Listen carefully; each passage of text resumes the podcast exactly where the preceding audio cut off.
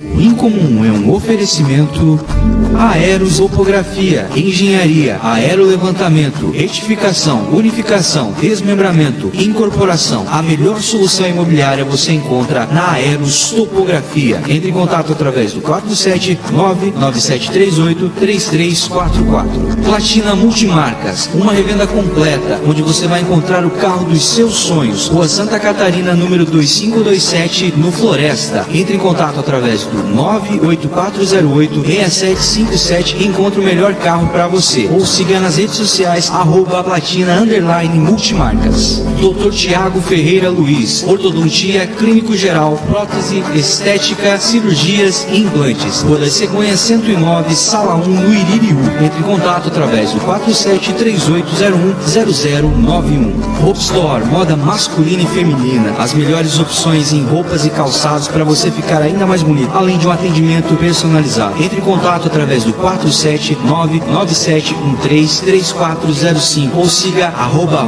Store Oficial no Instagram e fique por dentro das novidades. De Valor Seguros, uma empresa com mais de 30 anos de tradição em proteger e cuidar de tudo que tem valor para você. Entre em contato através do 4734330000 e faça uma cotação. Inscreva-se também no canal da De Valor TV no YouTube. Anuncie aqui no Incomum. Entre em contato através do 47996947699 ou no nosso Instagram, arroba Bem Incomum e vem voar com a gente.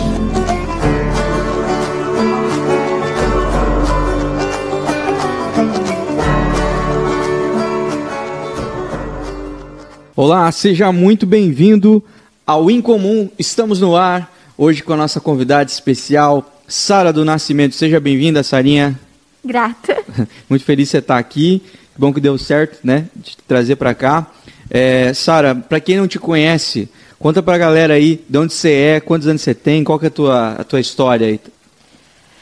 Olá, boa noite. É, eu, tenho, eu me chamo Sara do Nascimento, eu tenho 20 anos, é, sou empreendedora e tenho uma doença genética chamada xeroderma pigmentoso, que tecnicamente definiu boa parte da minha vida. É, e eu não posso me expor à luz solar, então, e caso isso ocorra, geralmente eu tenho câncer de pele. Entendi. Você aprendeu a resumir isso de uma maneira muito rápida, né? já deve ter falado milhares de vezes, né?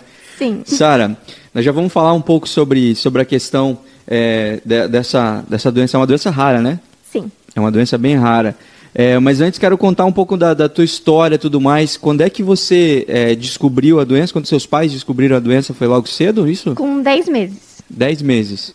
Então a vida inteira você conviveu com isso? Sim. Ô Sara, é, você, como é que foi a tua adaptação, cara, quando você começou a entender que você não, não podia se expor ao sol e tudo mais? Você se lembra disso? Mais ou menos. Para mim sempre foi algo muito comum. Tem, tem pessoas que é, são diagnosticadas com, tipo, 8 anos. Uhum. Então acaba sendo muito mais difícil. Mas para mim sempre foi algo bem normal, né? Uhum. Eu cresci assim. Uma das únicas partes que eu não gostava era de passar protetor solar no corpo inteiro, porque Muito ainda, inclusive? Tinha que passar bastante? tinha de duas em duas horas. É, que deveria ter meio que ser o certo, mas a gente não faz, né? É, é que no na época, quando os meus pais descobriram, é, a casa não era adaptada, não tinha película, não tinha blackout.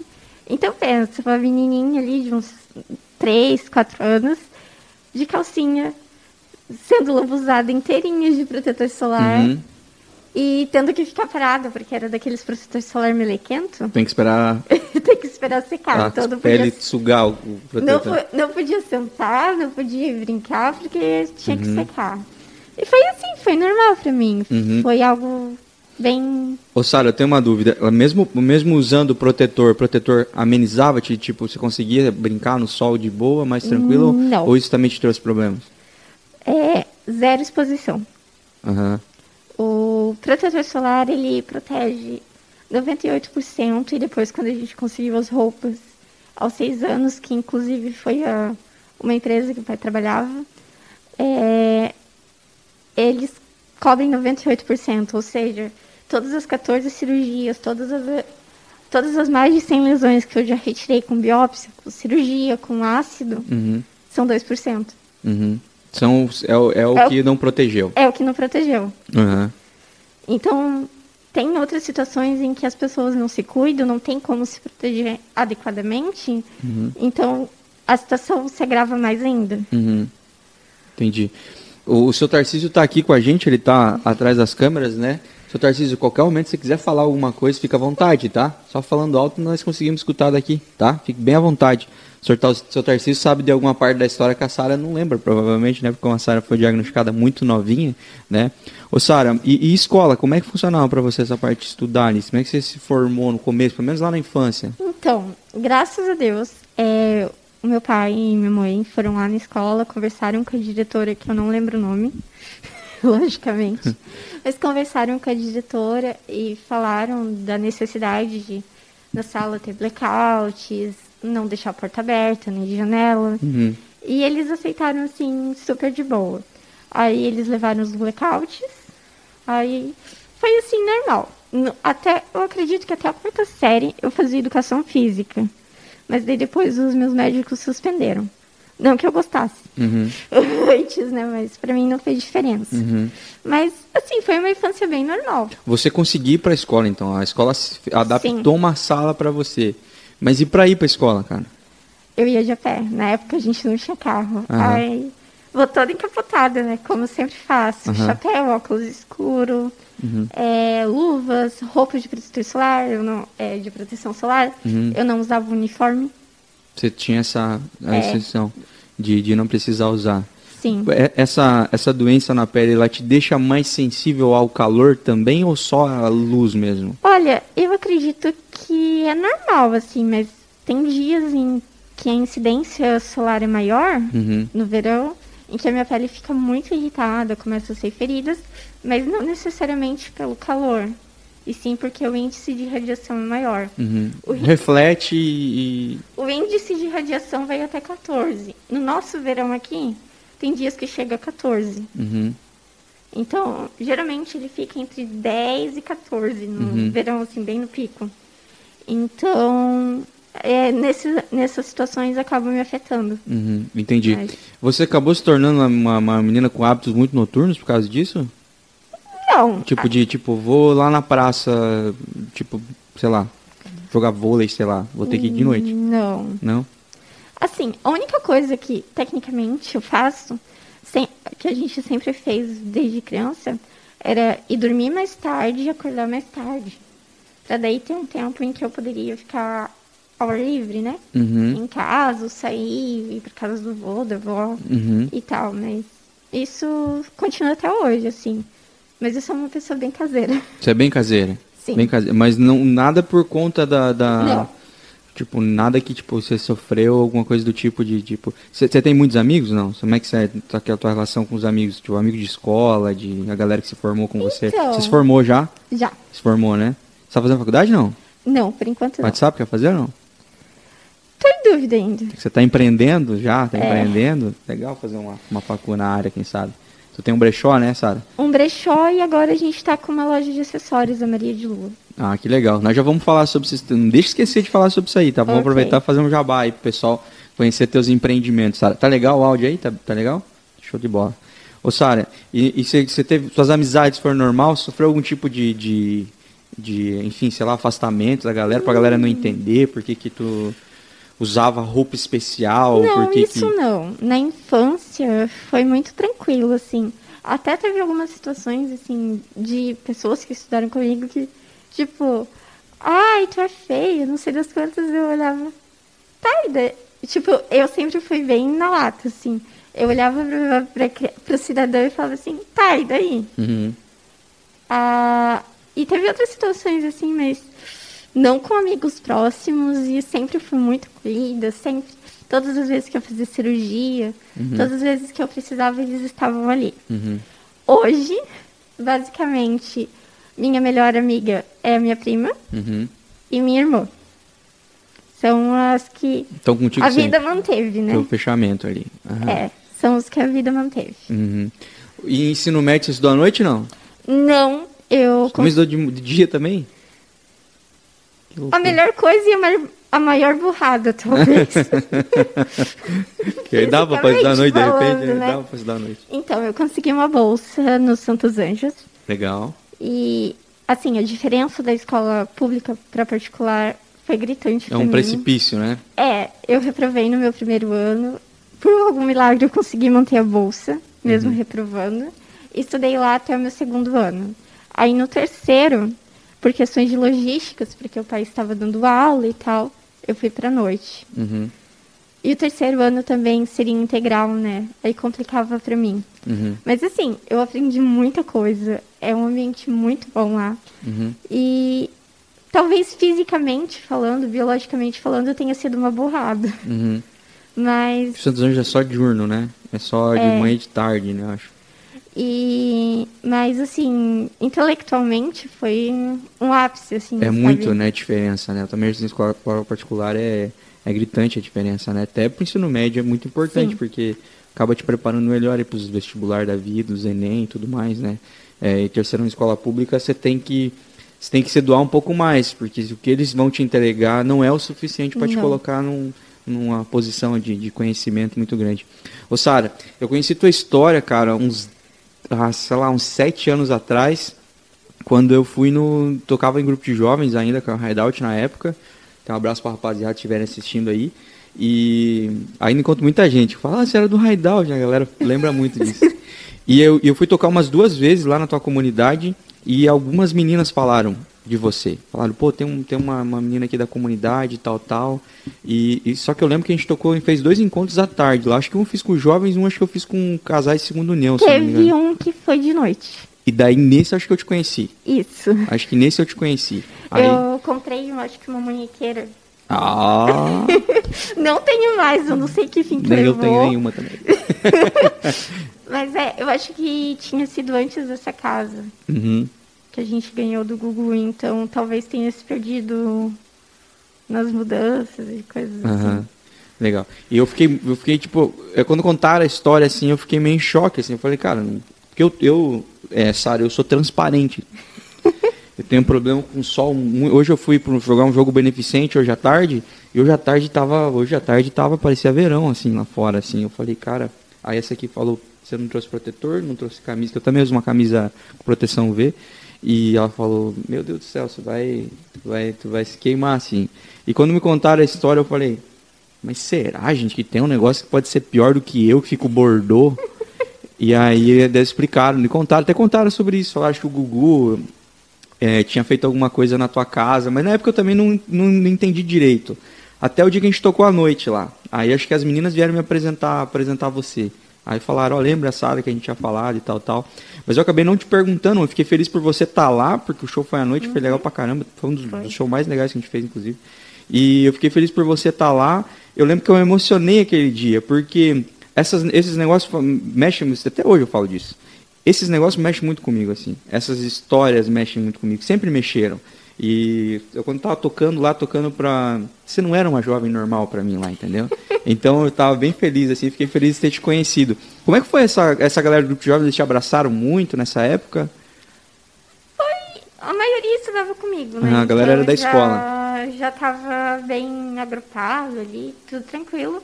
Mas depois de um tempo eu desisti do grupo de jovens. O grupo de jovens ainda existe lá? Não, agora acabou. Muitos acabaram, conversei com o padre Anderson esses tempos aí. Mas é, eu deixei de ir no grupo de jovens depois de um tempo. Uhum. É porque não estava me oferecendo o que eu procurava, Uhum. que eram momentos mais reflexivos. Uhum. Digamos que estava um pouco festivo. Era um, mais uma, uma parada de comunhão do que espiritual mesmo, assim, É. né? Uhum. E aí, PJ. Grupo da PJ aí, viu? aí eu, eu resolvi sair, daí depois, logo depois também acabou o grupo, tentaram fazer de novo, mas não foi pra frente. Uhum. Mas aquela galera naquela época foi importante, eles, eles eram. te apoiavam muito, te ajudavam muito, eram muito família essa, nessa época ali? A galera do grupo de jovens ou tu, tu passava despercebido, assim? Não, assim, a gente era unidos, mas não foi algo que realmente me marcou, sabe? Uhum. Entendi, entendi. Ô Sara, você falou sobre o Gugu ter reformado a sua casa, foi isso? Destruído. Destruído e construído outro. Como é que foi essa história do Gugu, cara? Conta aí. Ai, ai. Então, é, vamos voltar um pouquinho. No eu de oito anos, é, em que o meu médico indicou para a Folha de São Paulo. Meu médico, na época, era o geneticista presidente da, de genética do Brasil. E aí ele indicou para a Folha de São Paulo, para Fernanda Bassetti, é, que ela trabalhava no, na seção de saúde do jornal, né? Uhum. E ela estava em busca de uma doença rara. Uhum. Mais rara aqui. eu. Aí ele me indicou, eu acho que era, eu era um dos primeiros casos conhecidos aqui, mais popularzinho. E daí, Você tava com quantos anos? oito. Oito aninhos. Aí eles vieram ali em casa. Paixão eterna pela Fernanda, a gente se fala até hoje. Ah, sobre fotógrafa, eu não gostei muito da sessão de foto. Tu gosta de tirar foto? Gosto, mas é... Tu gosta de fotografar ou ser fotografado? Ambos. Eu gosto dos dois. É, mas assim, eu não gostei muito porque na época a fotógrafa entendeu que eu era uma criança instro- introspectiva. Uhum. Coisa que eu não sou, nunca fui. e ela tentou reproduzir isso ao máximo nas fotos e ficou algo bem forçado pra mim.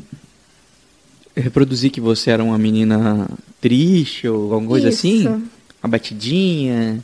E, É. e não- e você não se enxergou nas fotos, obviamente. Não, eu foi, foi assim uma experiência bem frustrante, né? Porque, tipo, As fotos pra fazer a reportagem do, é, do jornal. depois ela me deu impressos, coisas assim, mas Ah, né? Mas é, enfim, aí o hoje em dia da Record, na época achou essa reportagem que ficou na internet uhum. e eles ligaram falando que queriam fazer um programa, uma reporta- uma reportagem sobre e a gente aceitou, né, e tal. Aí eles vieram, passaram um dia e meio com a Galera gente. de Floripa ou de São Paulo? De São Paulo. Pô, que legal. E equipe maravilhosa. Aham. E daí ficou assim por uns dias, a matéria foi ao ar. Um tempo depois, eu não lembro quanto tempo. Tu lembra? Pai. Na verdade, foi mais ou menos nessa época, na época das Olimpíadas. É. Eles fizeram a reportagem e a reportagem só ia ao ar depois que acabasse a Olimpíada. Entendi. Pra não encher o foco. Na quarta-feira, na quinta-feira a reportagem foi ao ar. Uhum. Aí foi ao ar no Hoje em Dia. Hoje em dia era de manhã, ainda é, É. né? Hoje em dia ainda é de manhã, né? Aí passou a, matéria na quinta, na quarta, na quinta o pessoal do Google ligou. O produtor. Da produção. O Gugu tava na Record já nessa época? Ou não? Já, Já. tava, já tava. Aham. Aí o produtor ligou e falou assim: olha, a gente está analisando aí algumas situações, a gente gostaria de conhecer a situação de vocês, porque a gente ouviu falar no jornal, é, no, a gente viu no Hoje em Dia e tal. E daí eles marcaram uma entrevista para vir conversar e tal. Aí veio o Gabriel, que era um dos produtores. Aí passou um dia com a gente, a gente conversando bastante, e ele marcou para vir, acho que na terça ou na quarta-feira que vem. Só que ele confundiu. Em vez de ser na quarta, era na terça que ele. É, em vez de ser na terça, era na quarta que ele tinha que vir. Uhum. E tá, né? A gente limpou toda a casa, manhã bem cedinho na terça-feira, deixou uma casa um brinco. Eu sempre fico pensando Nenhum como é, como nenhum é quando... brinquedo no chão. nenhuma louça na pia, nada assim, sabe? A gente ficou estatuazinha no se sofá. arrumaram. É. Aí não vieram. Aí a gente ficou tipo, ai. Será se- que, é- será que era trollagem, né? Nossa, cara. Aí tá. Chegou quarta-feira à noite, hora de ir pra missa. Aí não vieram ontem, não vieram hoje. Durante o dia. Não vai vir mais. Aham. Aí tá, fomos pra missa. Eis que ele veio de noite. E ele foi buscar a gente na porta da igreja.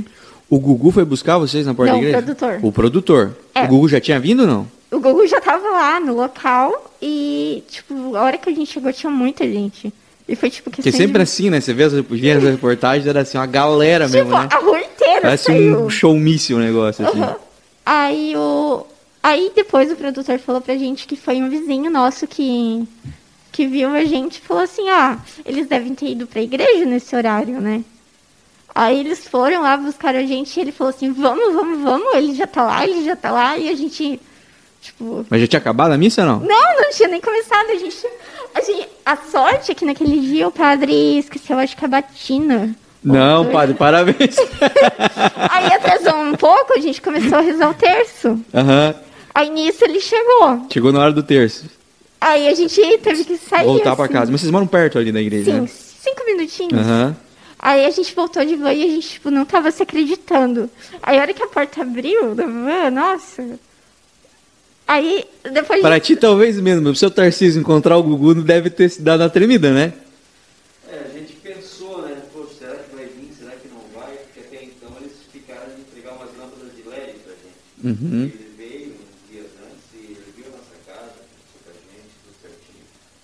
E a nossa casa, ela, ela era adaptada. né? Na verdade, essa história toda, ela era sempre uma condição de adaptação. Porque a gente não tinha recursos. Sim. Mas quando a gente pediu o pessoal arrecadar caixinha de leite pra gente colocar por cima da casa. Pra dar uma isolada. É, com aquela parte laminada. Eu vi uma galera fazendo isso aí já. Aham. Porque a casa tinha algumas pressas, então a gente fez isso. Aí o pessoal juntou caixinha de leite, a gente abriu todas as Muita caixinha. Grampeou, depois subia em cima, passava dias Aham. as caixinhas para fazendo as, as tiras? Aham. Depois foi grampeadeira em cima da casa.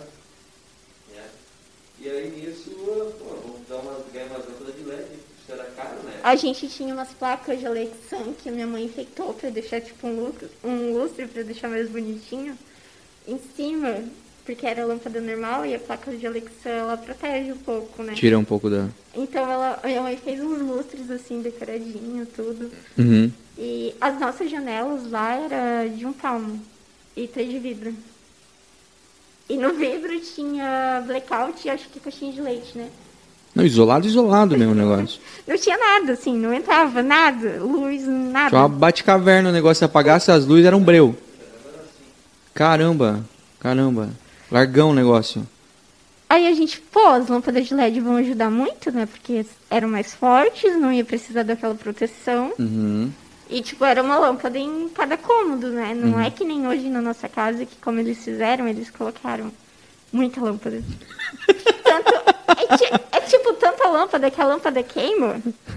E tu deixa aquela lâmpada queimada porque E tem... tá tudo bem, tá iluminado ainda. E, e tá tudo bem, porque tem mais 300. É dessas aqui. é, ela ilumina muito, né? Meu Deus. E aí, assim, a gente não acreditou. na- Aí, tipo, fizemos o mini tour pela casa, rapidamente. Aí, eles falaram assim: agora vocês têm que fazer as malas. Só que tínhamos um problema, a gente não tinha mala. Meu Deus, gente. Aí foi, foram buscar na casa do meu tio. Aí minha avó já veio pra cá. Aí, tipo, tinha louça suja. Porque, porque na terça tava limpo, mas na quarta. Tinha louça suja porque a gente tinha jantado e ido, ido na missa. E, tipo, depois da missa a gente lava. Aham. Aí tinha Aí, lo- tipo, também deu de certo 6 horas da noite e falaram, não, não vem mais, né? Aí tinha louça suja na pia. Aí minhas vó vieram, começaram a tentar lavar, mas daí eles impediram. Assim, quando a gente recebeu as panelas de volta, tava um nojo. Porque eles colocaram com comida e tudo, assim, cheio de pano de prato. É, O negócio é correria mesmo, vocês praticamente Sim. foram expulsos de casa. exatamente. Ai, eu queria levar todos. Eu queria levar meus livros. Pra onde vocês foram? A gente foi pra Ibiúna, no Hotel Fazenda. É. maravilhoso. É do pai da arquiteta da nossa casa. Então. Mas onde é isso aí? Santa Catarina? Não, lá em São Paulo. Em São Paulo. Umas duas horas de São Paulo. Certo. E a gente foi pra lá e eles adaptaram todo o chalé. Essa era a minha dúvida. Eu pensei, pô, te mandaram pra um lugar onde você vai estar exposta à claridade de todos os lados. Sim. Não, e, eles prepararam tudo pra receber, pra, pra for inteligente. e assim, essa pensa numa cidade que tem lombada e que tem curva. Aí pensa, criança com fome. Com For de van? for de van?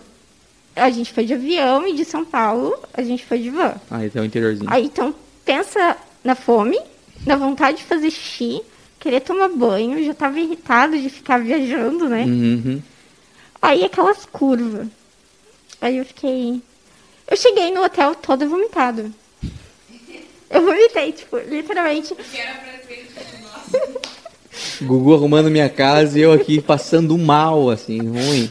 eternamente grata, mas assim, teve umas situações bem Preocupa, o Gugu não tá mais engraçadas. vendo pra ficar chateado. Teve umas situações bem engraçadas, assim, durante, nos bastidores que ninguém conta. Não, ninguém, ninguém sabe.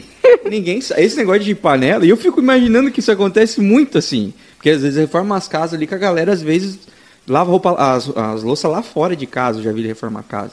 Então imagina, cara, os caras só empacotam tudo, jogam num caminhão e falam, ó. É, o nosso botijão de gás que tinha na época, a gente nem sabia, nem sabe onde foi parar. a gente, quando a gente voltou pra casa e tal, é, a gente ficou primeiro no meu avô e no meu avó, porque eles tinham, não tinham terminado de gravar tudo, né? E tal. Aí quando a gente voltou pra casa, a gente... Seu, sua avó não foi junto com vocês, sua avó ficou ali Não. meio que de, ela ficou de visitando. guardiã, assim, uma olhada. É, só que assim, a gente não tinha acesso à internet, não tinha acesso Vocês não saberem de nada que tá acontecendo. Nada. Quanto tempo vocês ficaram lá? Um mês. Nossa! Não, essa eu preciso contar para pessoal, ó. Vocês aí, ó, que assistiam o Gugu, agora o Rodrigo Faro, vocês veem num programa só tudo acontecer? É um mês. Vocês sempre criticam os pedreiros que os pedreiros demoram para entregar uma casa? É porque demora mesmo. É que num, vocês assistem em 40 minutos, vocês acham que faz em um dia. Mas um mês. Sim, e ainda é aquele, aquelas casas de blocos, sabe? Que tu, aqueles blocos de construção. E eles encheram de cimento dentro. Uhum. Tanto é que o pai precisou trocar o registro do chuveiro, aquele que abre. Teve que levar uma picareta para abrir um negócio. Passou a tarde inteira Não. pra quebrar um buraquinho desse tamanho. Nossa. Tá, vamos, vamos lá. Ficaram tri- 30 dias de agonia, com certeza, pensando Sim. como tá, que tá fazendo um castelo pra nós. Um... Aí o, O que, ele prometeu pra vocês? Ou ele não prometeu a nada? casa. Falou, vamos fazer uma casa Aí nova. É, é. Aí a arquiteta, tipo, ai, Sara, o que que tu quer no teu quarto? Uhum. Aí eu. Não sei, faz do jeito que você quiser, tipo. Você já tinha teus irmãos? Eu tinha minha irmã. Tua irmã só. É. A gente dorme junto até hoje. Ela fez um quarto pra Maria, mas não resolveu. Quantos ela tem? Ela tem 16. 16. Seu parceiro. Que bom, né? Aí eu falei, ah, faz do jeito que tu quer.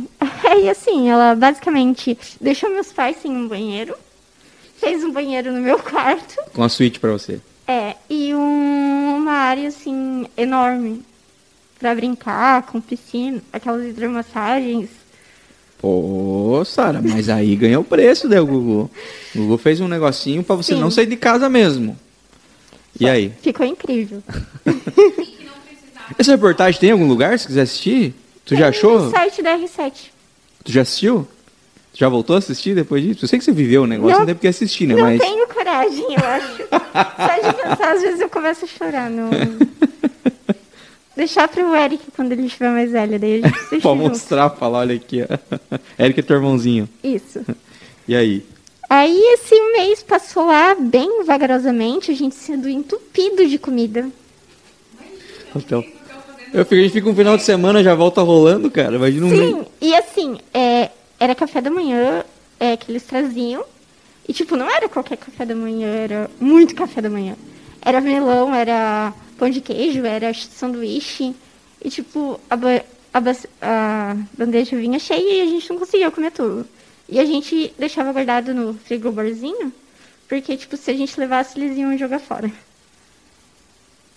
Tanto é que na- nas primeiras vezes, ai, é, acho que uma das primeiras vezes, o pai pediu não sei quantos bifes lá, o prato de bife. Eu pedi batata frita, só sei que cada um pediu uma coisa. Uhum. E, tipo, sobrou muita comida. Nossa, imagina. Imagina. Aí é, a gente falou, né, que eles podiam guardar de novo, bem simplões, né? Aí eles falaram assim, a gente não pode, a gente vai ter que dar pro cachorro. Mas pensa no cachorro gordo. O cachorro do hotel fazenda parceirão, né?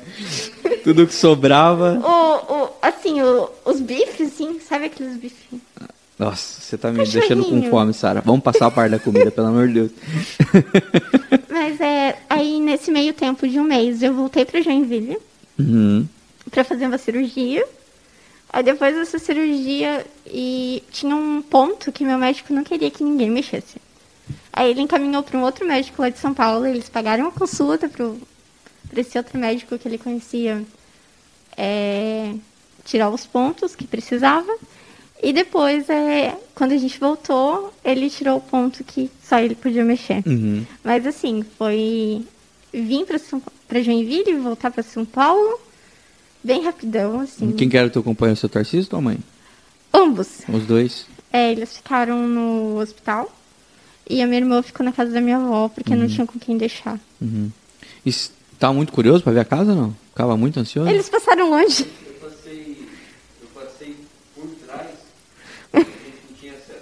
Ninguém Não tinha. Ficava bem isolado o negócio. Eu lembro que ele tinha Tipo- uns tapumes grandão tipo, colocavam, né? tinha. A minha avó levava bolo que ela fazia pra dar uma olhada e tal. As vizinhas lavavam roupa, o vizinho fazia as coisas, mas Tinha isso, né? Tinha É. isso de a comunidade se envolver, né? Sim.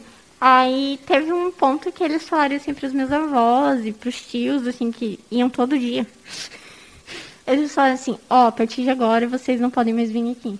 Tipo, depois que tava. Começa a ganhar acabamento, a casa começa a ganhar cara de casa, né? É. Aí a minha avó também tava se remoendo lá, né? Uhum. Imagina, gente. Não, mas vocês longe, no outro estado, longe de casa. E, e seu Tarcísio fazia o que na época, seu Tarcísio? trabalhava na Duque. Trabalhava na Duque. Trabalhei lá também, seu Tarcísio. E, e foi de boa, tipo, numa hora ou outra falar, galera, vou passar 30 dias no Hotel Fazenda, com licença. Não, não teve comunicação com eles. Você só, ficou, só perdeu intenso. 30 dias de serviço.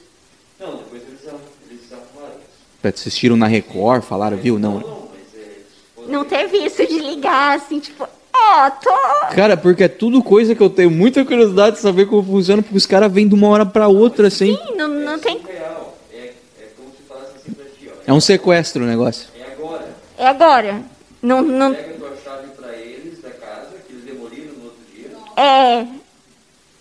Na, na, Entrega a chave e vai embora. é, não tem, tipo, tu. Então, eles empacotaram tudo. Tipo, tudo. É, deram fim na minha toalhinha de crochê que eu tava aprendendo a fazer, depois disso eu desisti. A Sara Eles tem, deixam- tem umas memórias muito Ele- específicas de algumas coisinhas que ela, tá ligado? Eles deixaram só o novelo de lá e a toalhinha. Sumiu. Aí, Tá com sorte, minhas Barbies vieram intactas. Mas eles, assim, encaixotaram tudo. E daí colocaram um caminhão de mudança e tal, e levaram pro galpão, não sei. Pessoal da Graneiro, que eu só conheço a Graneiro por causa do Google. Aí, um mês depois, é, quando a gente ganhou casa, eu acho que uma semana, uma semana e pouco depois, eles pergunta- ligaram perguntando onde que a gente pode deixar essas coisas. Aí a gente ficou, onde que a gente vai colocar essas coisas? Não tem espaço. Tipo, já tá tudo mobiliado. tá, você já pulou uma parte. Você já tava na casa quando você chegou nessa conclusão. Mas vocês sabiam que vocês iam ganhar até móveis novos, eletrodomésticos, A gente imaginou. Panela da Tramontina e coisa arada. Vocês sabiam que iam ganhar? Tipo, A gente imaginava pelos programas, é, mas a gente não tinha. ah, a gente imaginou por causa dos outros programas que. que vocês já tinham uma noção É, que, tipo, ganhava E um tudo. detalhe, tá, gente? A gente não escreveu carta, nunca escrevemos carta, nunca. Gente Foi muito mais pelo hoje em dia, tecnicamente, Sim. que chegou lá e E na realidade a gente não queria aceitar. Quando o produtor ligou pra gente, a gente ficou, meu Deus, a Record com a gente de novo do programa do Hoje em Dia. Aí a gente ligou pro nosso pároco, na época o Ivan Manceschi. Uhum, lembro dele também. E daí ele. A gente perguntou assim: a gente faz ou não faz? Ele falou assim: vai fazer bem pra Sara? Vai fazer bem para as outras pessoas? Aí a resposta era sim. Aí ele falou: então faz. É, é assim que a gente decide as coisas também. Não vai fazer mal. Então a gente. Tecnicamente foi uma ordem, né? Uhum. Então a gente seguiu. Tá, vamos pra entrega da casa. 30 dias depois, chegamos lá, e aí, Sara? Você chegou na casa, o Gugu foi lá entregar a casa. Sim. Você tinha noção que era o Gugu com 8 anos? Não. Tinha tipo, ah, é só um cara da TV. Eu não tinha oito.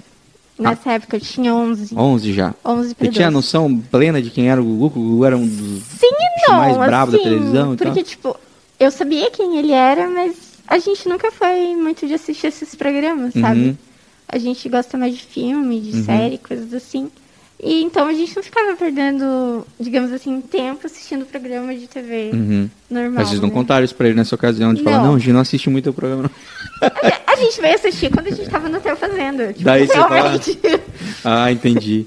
tá, e daí? Ele veio entregar a casa pra você, você chegou lá, foi, foi legal? Foi massa? Foi. Tipo, Foi. Exceto com Ele vai mostrar lugar coisa por coisa, né? Ele Sim. mostra, né? Ex- a Ele torne- mostrava, desculpa. a, to- a torneira que ele colocou na nossa casa, gente. 500 reais. A gente foi pesquisar depois. Uhum. 500 reais na torneira. Aquelas torneiras com chuveirinho. Aham. Que dava pra tomar banho. Sonho da Luana essa, essa torneira. Dá É, pra lavar a cozinha com a Eu torneira. lembro também que eu fiz alguns comentários, tipo, eu fiquei espantado que o banheiro era enorme, que tinha dois ralos no banheiro. Eu nunca tinha visto banheiro com dois ralos. Aham. Um embaixo da pia e outro no, Aham, no box. Do chuveiro, que era enorme, eu fiquei, tipo, muito admirada. E eu fiquei fazendo alguns comentários, assim, bem toscos, né? Mas. Você tinha 11 anos, sabe? Você vai falar, nossa, eu adorei o rebaixo do teto, né? Meter uma conversa dessa. Você vai falar, nossa, olha o trinco dessa porta, é isso que você vai falar. Entendeu? Exatamente. E eu fiquei, tipo, toda hora fazendo esses comentáriozinhos, assim, de coisas que eu nunca tinha visto na vida. Você tava com 11, tua irmã tava com 7, por aí? Por aí? Por aí. Então, Por aí, né? E ela ficou fazerinha também? Ganhou um, um quarto novo. Assim, é, Você era brinquedo não? gan- ganhamos. Nossa, essa parte deve ser boa, porque os brinquedos do Gugu eram bons. Mas na época da SBT era mais legal. Então, é... o quarto da Maria era no início, assim, tem o corredor, aí tem a porta da cozinha, e depois do quarto da cozinha tem o quarto da- que era dela. Assim, tava cheio de, daqueles nenenzinhos de. Aqueles nenenzinhos pequenininho. Tipo. É, tipo neném grandão, mas pequenininho. Aham.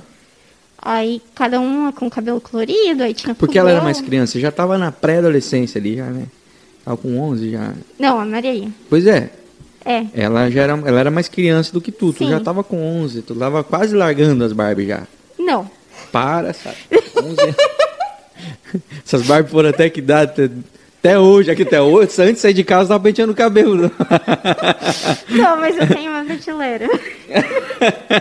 Mas é que a Barbie também tem outro apelo também. Não, né? é que assim, É que nem carrinho da Hot Wheels, uns caras de É. 60 anos que ainda tem isso. Eu e minha irmã éramos apaixonadas. No, na outra casa, a gente tinha um quarto de brinquedo.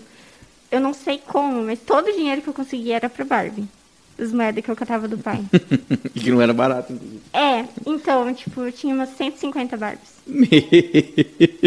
é muito, cara. Pensa numa menina que juntava dinheiro pra comprar Barbie. Não, é muita Barbie, você tá doido. Aí. assim, a Maria ficou muito feliz, mas no início a minha irmã é uma criança especial. Uhum. Então no início ela não entendeu muito o que estava acontecendo. Ela também ficou bem irritada por ficar longe. Tua irmã é uma criança especial, mas o que que é... A Maria tem síndrome de Engelman. Nossa, eu também não faço ideia do que é. É raro. Enderman. Engelman. Endman. Mas é tipo, parece, parece com o quê? Help. Parece com o quê? É uma condição que tem um quadro que só pode ser diagnosticado com um exame de DNA. Né? E tem um, um tanto quanto de um espectro autista, mas não se encaixa muito. É. É mais severo ou mais leve? Depende, né? do que a gente pode Depende da pessoa. severo. Cada, cada situação é uma situação. É, porque o autismo também tem vários graus também, né? Tem cada situação, tem que ter um pouco de cuidado com isso. Aham. principalmente. Mas assim,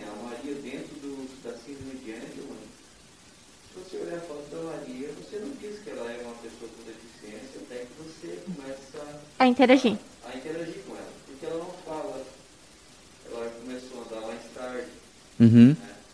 Ela, ela, ela fazia as coisas que uma criança faz. Na verdade, meu menino com 4 anos tem coisas que o menino é uma- A gente fica de cara. é como se ele fosse a cabeça e ela o corpo. Entendeu? Uhum. Porque ele manda nela Uhum. para algumas situações. Entendi. E aí, com o tempo passar do tempo, as fisioterapias que ela foi fazendo, Já teve, é, teve tipo, é, problema motor também? Sim.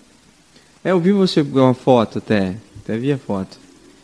mas é Linda ela. uma situação um tanto quanto complicada, né? Uhum. Até a gente entender o que é. né? É, porque O principal de tudo é que você quer entender, mas você quer entender para resolver. poder resolver. Uhum. Só que, na grande maioria das- das vezes, essa questão do resolver Não é o que a gente espera. não é o que a gente espera. Uhum. E aí depois tu vai se adaptando com isso. né? Uhum. Então tu tem que entender para você aceitar. Uhum. Quando você aceita, tudo fica mais fácil. E daí tu direciona o que tu vai fazer da tua vida a partir desse ponto, Uhum. desse caminho. Uhum. Tem que ter uma coisa para tu buscar. Né? A partir do momento que você sabe que tu tem que buscar, tu cria uma direção e deixa de ter as expectativas. Né? Eu me lembro muito bem, quando a gente conversou com a médica pela primeira vez, a médica não sabia o que era. E aí a gente falou, quando que ela vai andar, doutora? Ela vai falar? Ela vai ficar normal? Uhum. né? O que que é ser normal, né? Essa é que é a grande pergunta que às vezes a gente fala, né? Ou, é, por vezes, que a gente tem um pequeno, o pessoal fala, tá, ele é normal? Que deve ser uma pergunta pesadíssima para um pai, né? Mas todas as crianças são normais. Sim. Uhum. E o pai e a mãe escutaram muitas coisas assim quando decidiram engravidar da Maria. É, sobre, ai, se ela vinha igual a Sara. Você é a mais velha. Sim. Aham. Ou se, a- se tiver alguma coisa, o que, que vocês vão fazer? Aí tá, veio a Maria. Aí a Maria era muito molinha quando era pequena. Ela veio começou a, a dar uns primeiros passinhos lá com os dois anos. Uhum. Então, o pessoal ficava muito tipo. Aí a mãe e o pai decidiram engravidar do Eric. Aí foi outra falação. Ah, não vai vir normal? Que não sei das contas, que. Uhum. Assim, teve situações em que, junto com a gente, junto comigo, junto com a Maria, ou com os pais, assim, tipo, não eram só, eles não falavam isso para terceiros, eles falavam diretamente. Uhum. Tipo, ah, e teu irmão, é normal ou é que nem tu e teu irmão? Uhum. É... Aí eu respondia, ele é igualzinho a nós, super normal. Uhum. Mas é, foi uma, assim, sempre teve muito julgamento dessa parte, né? É, um pouco também está atrelado à, à ignorância da gente sobre muitos assuntos também, né? A gente não. E a gente aprendeu também, eu acredito que seja um problema até que os pais tinham, eu não sei com quem estava conversando sobre isso, mas com os pais também tinham isso de, de proteger demais as crianças numa condição especial. E isso também era um problema, porque aí as pessoas ficavam atrás dessa bolha que os pais criavam. E as pessoas falam, não, não, então não pode talvez conversar, talvez não possa. Mas não, os pais que colocam mais os filhos para viver a vida e falam, você, você pode fazer tudo que você quiser, você pode ser, fazer o que você quiser e tal, tal, tal.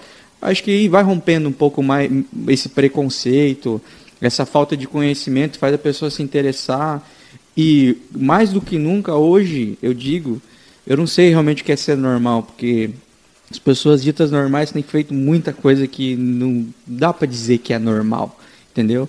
As pessoas ditas normais vão nos, nos psicólogos, descobrem que tem borderline, que tem bipolaridade, que tem um monte de coisa e tá, isso não é normal? Como é que isso é normal?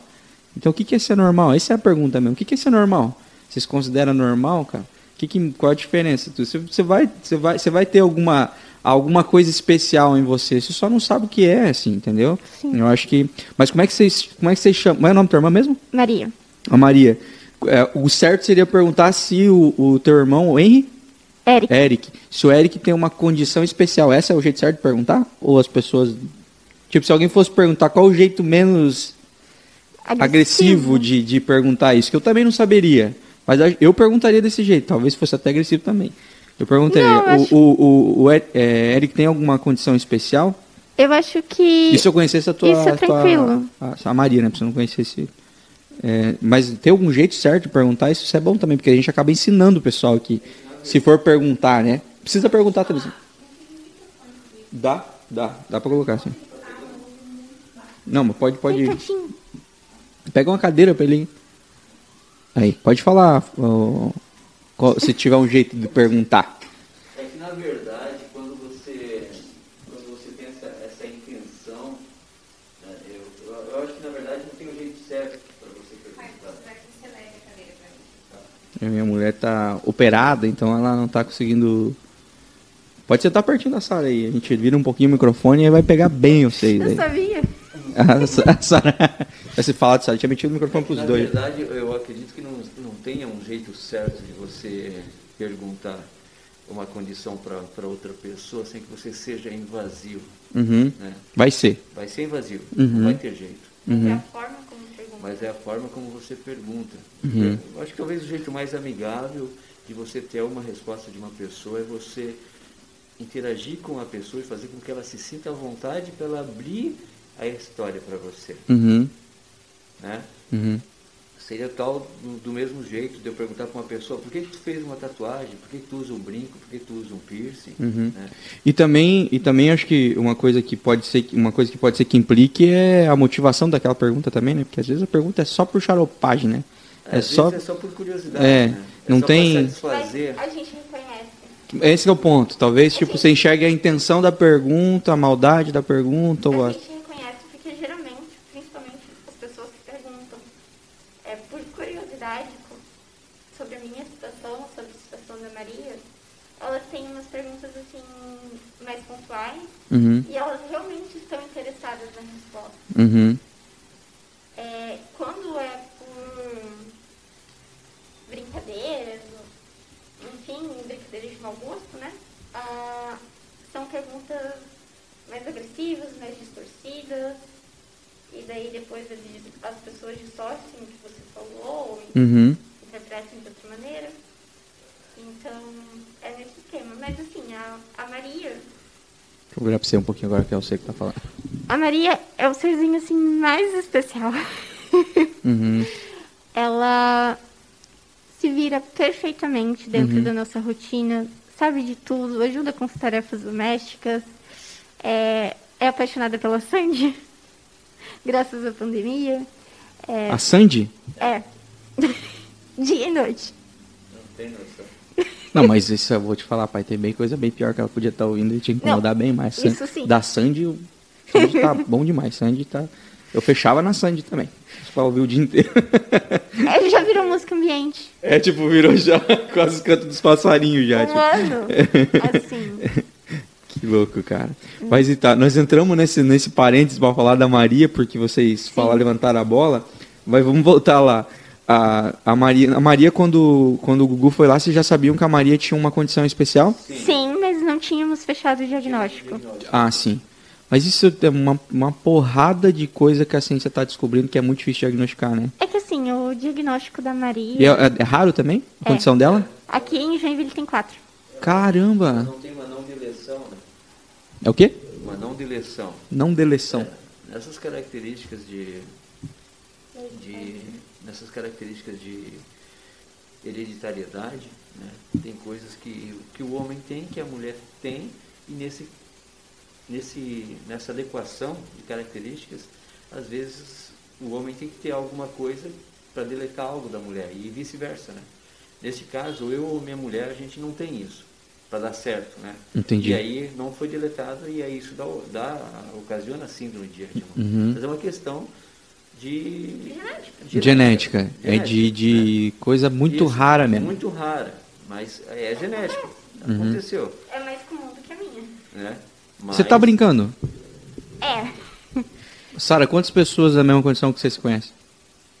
Ah, aqui no sul, Não, em Joinville não tem? não.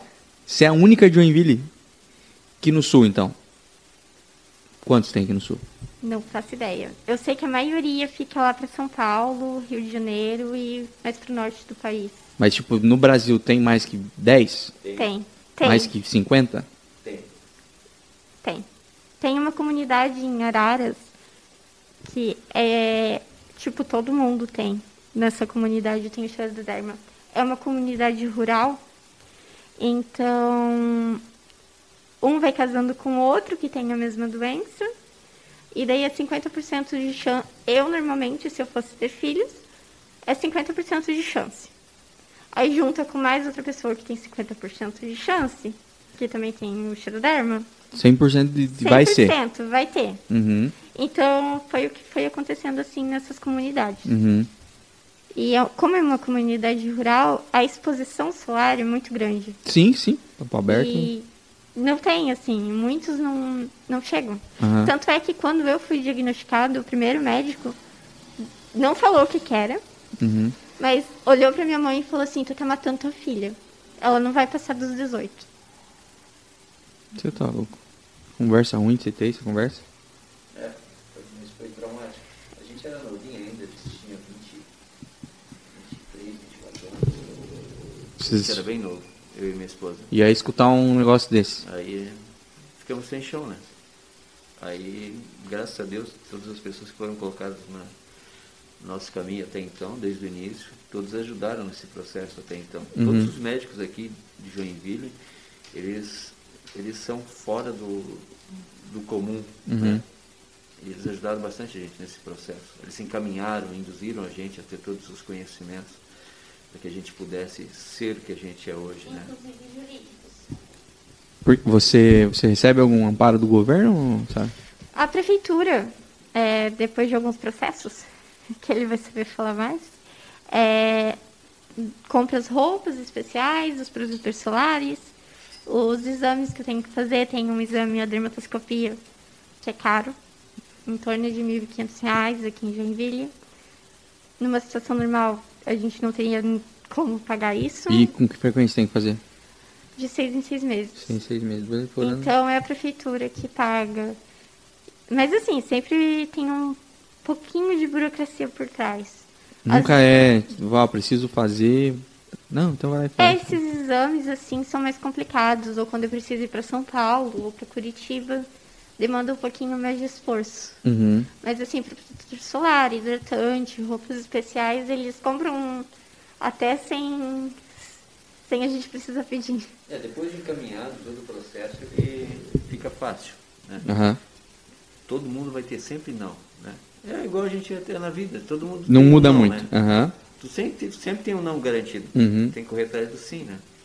Mas é um processo que no início foi bem doloroso também. Uhum. Porque você tinha criança, primeira vez que eu fui comprar o primeiro protetor solar, o meu salário na época era de 300 reais, 400 reais, e o protetor solar custava 70 reais. E aí era para passar três vezes ao dia. Não dá? Aí a gente foi passar o protetor solar, quando passou a primeira vez, praticamente que acabou.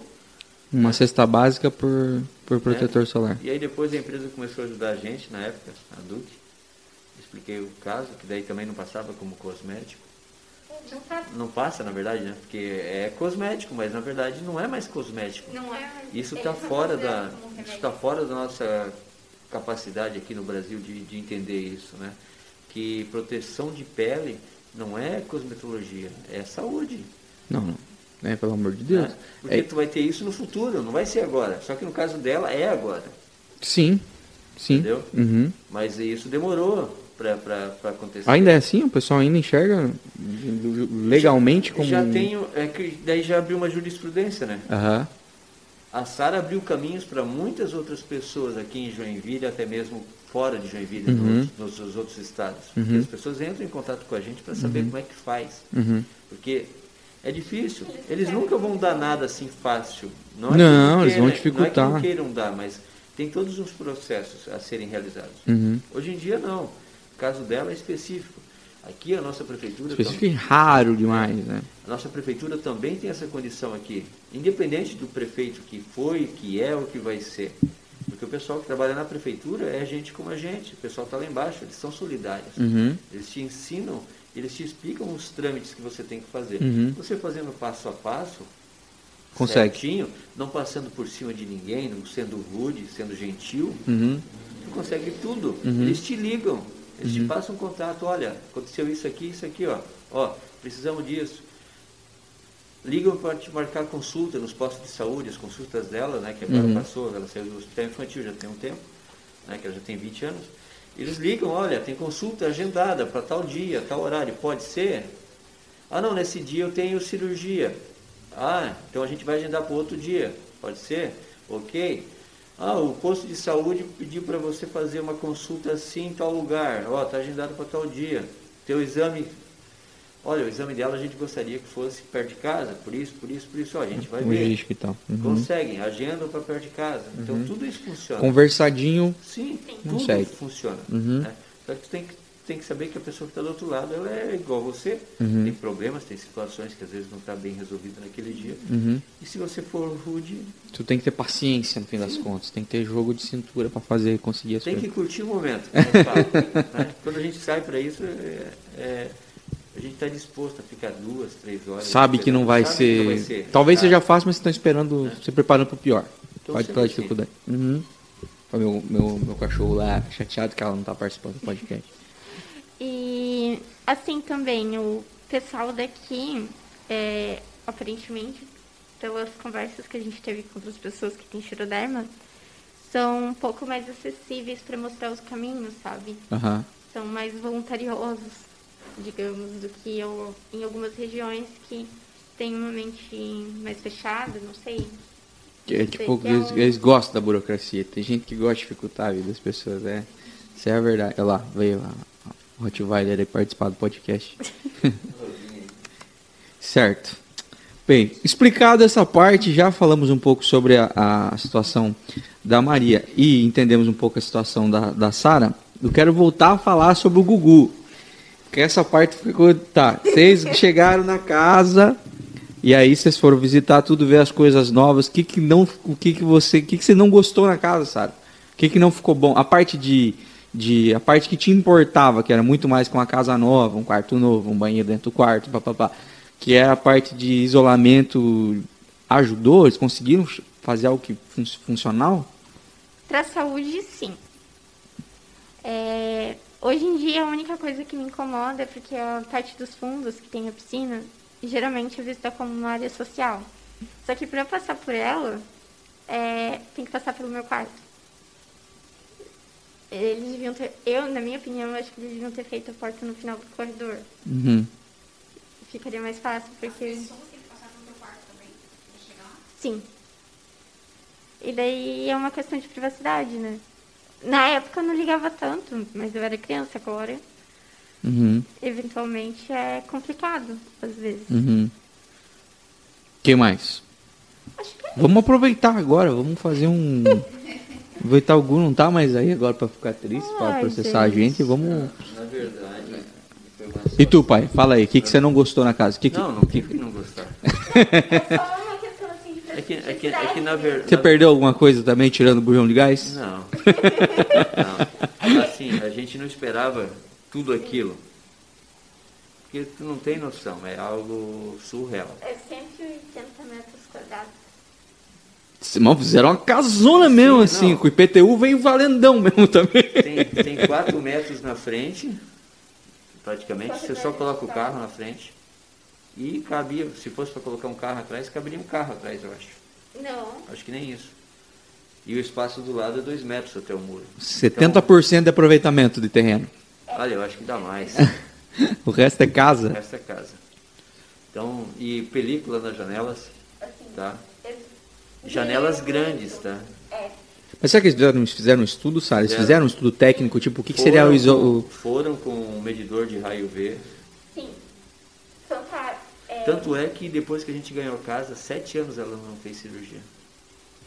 E antes era uma cirurgia por ano. Então, tecnicamente funcionou. duas, três. Então, tecnicamente funcionou um pouco, né? Retardou talvez o processo aí. É, foi, assim, o que mais. A coisa certamente que eu mais gosto na casa são as janelas. É lindo, cara. Na minha infância eu não tinha essa oportunidade de ficar olhando para as coisas do lado de fora. Uhum. E hoje a gente tem o laguinho, que meu pai me prometeu com dois anos. Já vi isso no Instagram. Vocês, recomendo que vocês vão lá ver, tem no Instagram da Sara lá o laguinho. Volte e meia, ela tá debruçada lá. O laguinho é minha paixão. Aí agora temos o porquinho, que o pai foi obrigado a fazer pro Eric. Tem o quê? O porquinho. Ah, tá, tá. O, pro, pro, pro Eric. É, pra gente também tá. A gente, te- ele testou. Não, capacidade. Ca- Tranquilo. Então dá pra todo mundo brincar. Dá. Ah, então é um baita escorregador. Ficou muito legal, assim, a, a área externa. É, no início, assim, eles tinham colocado muita grama, porque tecnicamente a brita não é boa, porque ela reflete e a grama absorve. Uhum. Só que tem um detalhe. Ele não tinha tempo para cuidar da grama. Não era um jardineiro com tempo. Ele, tava, ele começou a fazer faculdade logo depois que a gente ganhou a casa. Uhum. Tipo, a gente ganhou a casa, ele passou no vestibular, sabendo 15 dias antes. Passou no vestibular, ganhou bolsa de 100% na Católica e começou a faculdade. Daí ele fazia faculdade, trabalhava Uhum. e me levava pro, pro Santos Anjos depois. Então, não sobrava tempo, ele tinha que dormir. cansadaço da, da vida e a grama crescendo. E a grama crescendo. Aí, o cortador de grama também não, não ajudava. Era Ve- muita veio, grama. veio um cortador de grama? Não, a gente teve que comprar. Pô, o Gugu também vacilou também. Não, é que assim, se, for- se fosse aquela grama verde e negra, sei lá, que não cresce, porque tem uma que não cresce, né? Mas era aquela que, tipo... Era a braba capim, mesmo, é aquela que capim. pega a chuva, o negócio vem valendão. Ainda tem resquícios dela lá. A não gente, conseguiram eliminar. a gente colocou brita depois, tivemos que colocar porque a gente não tava conseguindo manter, tava feio. Uhum. E daí a gente colocou a brita, mas tá, meu, tá lá. Ainda tem umas graminhas assim saindo. Uhum. E tudo, e foi uma casa bem construída, tudo que, que os caras fizeram, tá? Porque isso já faz 10 anos. Eu, Vai menos, né? Tá com 11? É, 10, né? Praticamente. Vai fazer Olha, 21 já. eu acho que nenhum tornado derruba aquela casa. Casona feita de bloco, agora com cimento dentro dos Tudo- blocos.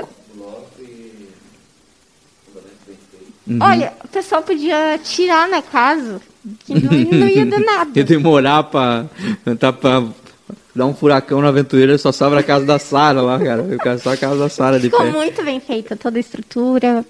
É, a ca... Cara, as janelas, gente. As janelas, assim, Hum. são, são meu amorzinho. E virou, virou playground da família o negócio mesmo? O negócio, pô, piscina, é... Uma hidro. Tinha hidro? É hidro ou É furou? hidro. Ainda tem a hidro lá? Tem. Só não tá em funcionamento, porque a gente não consegue manter. Mas a, a, galera Tá começou a aparecer mais do que aparecia antes? Ou... Não, a gente não é muito chegado nessas confraternizações, a gente Vocês- nunca foi muito de festa, Uhum. então a gente manteve o pessoal que sempre estava lá, que Os de sempre. os meus avós, a minha melhor Aham. amiga, os meus amigos da época, e foi isso, assim, não teve festa da piscina, não, Não ia teve, caber, não teve, não não, teve. não cabia todo mundo Do também. nada, agora o verão é na casa da Sara. Agora, do nada. Ah, não tinha condições, né? Aham, entendi. Mas que legal, olha, esse é um capítulo interessante da história da Sara que a gente demorou muito para chegar e é, contar, porque eu, cada gaveta que abre eu quero entrar para saber o que, que tem dentro, né, da história. Mas é uma história curiosa aí, porque a gente não faz ideia de como é que funciona receber o Gugu na casa, né? Eu não faço ideia. Eu tenho meus pensamentos como eu achava que era o Gugu, o Luciano Huck, o Rodrigo Faro, essa galera tudo que faz isso até hoje.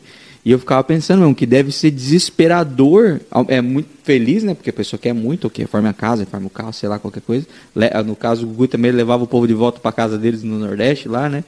É, mas ao mesmo tempo também é tudo muito rápido, né? As coisas Sim. acontecem meio de supetão, assim, até se administrar o que está acontecendo já passam uns três dias já, né? Sim. Tem alguém falando uma coisa aí? Perguntando alguma coisa? A avó, minha neta linda. Ai, ai, ai. seus, seus avós moram lá pertinho? Sim, Moram tudo pertinho, família toda. Os pais da sua mãe ou os pais do seu pai? ambos. Ai, que legal, cara. Isso é muito bom. Saudade da minha vozinha também. Sara, nós vamos para um, pra um quadro agora aqui, é, onde eu vou falar um, querer saber um pouquinho mais sobre os teus gostos pessoais e tudo mais, tá? Ok. Saber um pouco mais aí da, da Sara, as personalidades dela e tudo mais aí. E desse quadro se chama Dica em Comum, tá? E a primeira dica em comum quem dá sou eu, as próximas vão ser você, tá Ok. bom? Quero dar uma dica para você, você aí que possui carro e ainda não possui seguro para o teu automóvel, você tá deixando a vida te levar, como eu sempre falo, esperando acontecer uma coisa ruim, a qualquer momento pode acontecer. Então, assim, não espere. Eu já precisei de seguro e se não fosse seguro eu tava na rascada. Que geralmente é quando acontece é uma coisa cara. Já aconteceu colisões e tudo mais aí, eu precisei de seguro e salvou a minha pele. Então, mas você também fica protegido com roubo, furto, vendaval, enchente que em Joinville tem um monte de coisa é, que pode acontecer com o teu carro. Joinville é uma cidade assim que tem muito roubo de carro e que ainda tem as intempéries da natureza que podem acontecer. Se você tiver um seguro, você vai estar protegido. Quer saber mais sobre como funciona o seguro alto? Entre em contato com o pessoal da De Valor Seguros no 3431 3433-0000. 3433-0000. Ou lá no Instagram, arroba Devalorseguros. Também você vai conseguir falar com o pessoal da Devalor. Eles vão te explicar tintim por tintim, sem letras minúsculas da pólice. Vão te explicar como funciona, o que, que você tem direito, o que, que você precisa fazer. Você não vai precisar se desesperar, eles vão te dar todo o suporte, tá? Con- convido você também lá no YouTube, lá no canal da Devalor TV e ver os, os conteúdos sobre seguro alto. Esse seguro que eu acabei de falar para vocês, eles fizeram alguns conteúdos lá só falando sobre isso, tirando dúvidas. Tem coisa que a galera não fala sobre como funciona, tem coisas que você acha que tem direito e não tem, tem coisas que você tem direito e não sabe. Tá tudo lá no canal da Devalor TV. Devalor TV lá no YouTube, dê valor protegendo tudo o que tem valor para você. Essa foi a minha dica em comum. Agora quem vai dar as dicas para a galera vai ser a Sara. Ô Sara, você disse que vocês sempre são a galera mais caseira e gostam de, de filme, coisa e tal. Me diz para mim, qual que é um filme incomum aí que você indicaria para a galera? Ixi. Um filme, um filme assim que você fala, esse filme é o melhor filme que tem, vocês têm que assistir. Matrix. Matrix, o primeiro. É um bom filme mesmo. Clássico. Uma série que a galera tem que assistir. O que você acha? Hum, é, Agentes da Shield. A Luana, a Lu- a Luana assistiu muito, cara. Gostou muito da gente da Shield. Um livro. Tu gosta de ler? é difícil pensar em um. Pensa em um, pensa em um. Pensa em um que a galera tem que ler, que não seja grosso também.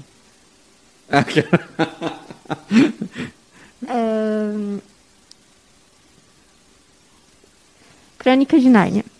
Nossa. São sete volumes. Não ou, são. ou assiste o, ou assiste o filme, gente. Também. É. Ou assiste o filme. É, são sete livros. Mas tá? C.S. Lewis é um cara, eu gosto de tudo que ele escreve. Eu acho um dos caras mais bravos que tem aí de escrever. É uma música que você gosta muito. E que Você fala assim, galera, uma música boa pra vocês ouvirem aí. Ahn, Ai, difícil essa. A Lenda, Não. Imortal. Não, não, não. As músicas que a Sandy canta. Ah, eu acho que Maria Maria. Maria Maria, quem? Milton, do Milton Nascimento. Pô, uma boa música, bebezona. Sara, um músico ou um artista que você acha muito brabo? André Leite. Quem? André Leite. O André Leite do ID2? Isso. Ah, agora tu veio, hein? Agora tu veio. Uma pessoa ou uma companhia que você não consegue se imaginar sem. Maria. Nós estamos falando da tua irmã? Isso. Um lugar em comum. Biblioteca. Não, alguém gosta de livro mesmo. Não tem noção. Olha, falando aqui que o vô e a avó estão te vendo. Ah, que legal, que legal. Beijo, vô. Beijo, vó. Uma frase pra fechar, uma frase em comum, uma frase bala. Tudo é graça. Tudo é graça. Isso aí que tá lá no teu, teu Instagram agora, né? Chamar lá, já aparece lá. Eu queria falar com você é, especificamente agora, talvez o seu possa. no- não, se quiser ficar, porque talvez você queira falar algo sobre. Especificamente sobre a tua doença. A, qual que é, a, qual que é o, o, a- o vínculo dela com o câncer de pele? Sobre essa, espe- vamos falar especificamente sobre essa doença mesmo, sobre como que a pessoa descobre se tem ou não tem. Ok. É, o xeroderma, na minha, no meu caso... Você chama de xeroderma, É, geralmente XP, mas... que é um nome difícil. Eu vi os vídeos da Sara falando, eu falava, mano, como é que ela consegue falar? Eu não consigo nem entender. Gente, eu desafiava meus amigos a escrever quando eu era criança.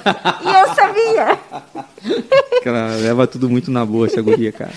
É, tá, basicamente, meus pais começaram a perceber que eu tenho essas pintinhas branquinhas, que Uhum. geralmente não causam problemas. Que eu tenho bastante, Sara. Não, mais do que eu. Não, não, obviamente, Sara, não tenho, mas eu tenho muito. Quer contar quantas pintinhas tem? não, não. Só nessa parte aqui? Tá, e daí começaram a ver que tu tinha. As pintinhas brancas. Uhum. E outra coisa é que toda vez que eu chegava perto de uma janela ou de um lugar que tinha mais luz, eu começava a lacrimejar. Dez vezes. Isso com 10 meses. Bebê. É. E daí eles acharam que tinha alguma coisa, daí eles foram naquele médico que disse que minha mãe tava me matando. Aí mandou eu só passar protetor solar e ficar longe do sol. Basicamente foi isso. Fique na sombra. Eita, Só vai que dar não faz certo. diferença nenhuma. Ficar na sombra e ficar no sol é a mesma coisa. Uhum. E aí depois foi pra doutora. A do, do Piquinho. Tudo aqui em Joinville, tu foi, os especialistas procuraram? Vou te a doutora Sueli, que daí encaminhou para uma dermato. Tudo acontece como tem que acontecer, na verdade, né? Na época a gente ligou para a Unimed para ver ó, a questão do, do médico. E a médica que tinha indicado para a gente, essa médica não estava mais atendendo pelo convênio, ou ia sair de licença maternidade, foi um negócio meio assim, só que não estava mais atendendo. E aí a menina da Unimed falou, oh, tem a doutora Sueli, a doutora Sueli Keiko.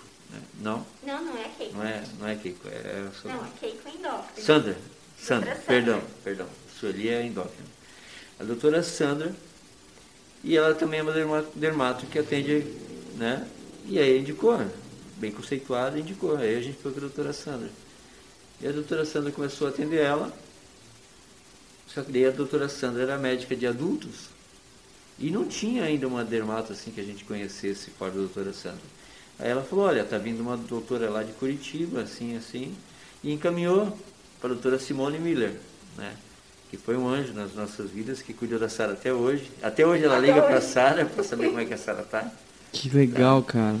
Ela liga pro médico que fez a última cirurgia na Sara para saber. Antes olha, da cirurgia. Antes da cirurgia, olha. Assim, Passa um briefing Sim. pro cara. E aí começou. Depois teve o doutor Humberto, doutor Cláudio, cirurgião também. A doutora. Doutor Túlio, doutor Sueli, doutora Ioda.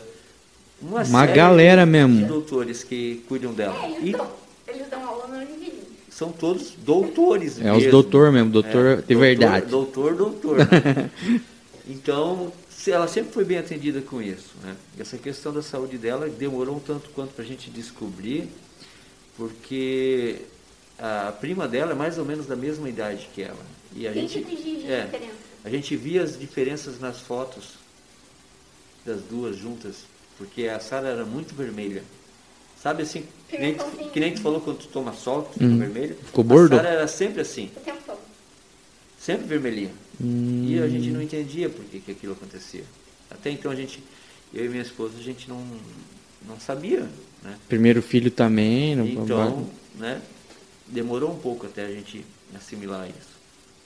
E depois a gente foi, foi buscando, foi buscando. Aí a doutora Sandra disse, olha, eu achava interessante vocês irem em São Paulo, no Hospital das Clínicas. Aí a gente foi, oito horas em fila, não é aqui, é ali, não é ali, é lá. Até chegar no laboratório que, que a gente ia ser atendido. Não, e a primeira vez foi, foi você que contaram sua página. Sim, tudo, né? aí a gente foi. Aí lá a menina de lá, ela falou, olha, procura a promotoria pública da cidade de vocês, que o procedimento dela vai ser um procedimento que vai ter que ser sempre bem assistido, vai ter que comprar protetor solar, vai ter isso, vai ter aquilo. Fez o encaminhamento, aí eu vinha procurar a promotoria pública aqui em Joinville. Uhum. Ela que deu o caminho das pedras. Disse como. Isso lá em 2002, 2003. E aí a gente começou a trilhar esse caminho, Uhum. até chegar no que a gente está hoje. Né? O que eu posso falar para todos os pais que têm algum problema, alguma condição assim com o filho, né? seja ele qual for, né? Uhum. procura assistência. Né? Tem sempre alguém que vai poder ajudar. Só que o dever da comunidade, o dever da, da cidade em si é assistir essas, essas crianças, é assistir esses adultos né? Uhum. da melhor forma possível. Uhum. Né? Até porque uma das coisas que tinha na época dela, a carteirinha dela de vacinação, a carteirinha dela tem os direitos da criança e do adolescente. As carteirinhas novas hoje em dia já não tem mais isso. E o documento da carteirinha dela foi algo que a gente utilizou no processo, porque lá diz que é direito da criança quando o pai ou a mãe, seja lá por qual for a incapacidade financeira ou intelectual, é dever do Estado cuidar dessa criança. Aham. Né? E não tem como um- uma pessoa que trabalha o pai, trabalha a mãe, ou trabalha só o pai, e hoje em dia a maioria das pessoas estão vindo para cá também, é muito difícil conseguir adquirir as coisas hoje. Né? Uhum. Você imagina uma pessoa tirar 70 reais num protetor solar. 70 de 300 e pouco. Isso. Agora Né? tá 100, 120. Agora está 120, 130. Uhum. E você tirar 3, 4 tubos por semana, Uhum. não tem condição. Sim, sim. Né? E a, a população também tem que ter essa consciência, tal qual você falou, né? De a criança é especial? É. Tá bom, Né? O que cabe a mim é assistir ela da melhor forma possível, né? sem que eu seja rude, fazer essa pessoa se sentir querida, se sentir amada, né? E se precisar, estou aqui, né? Uhum.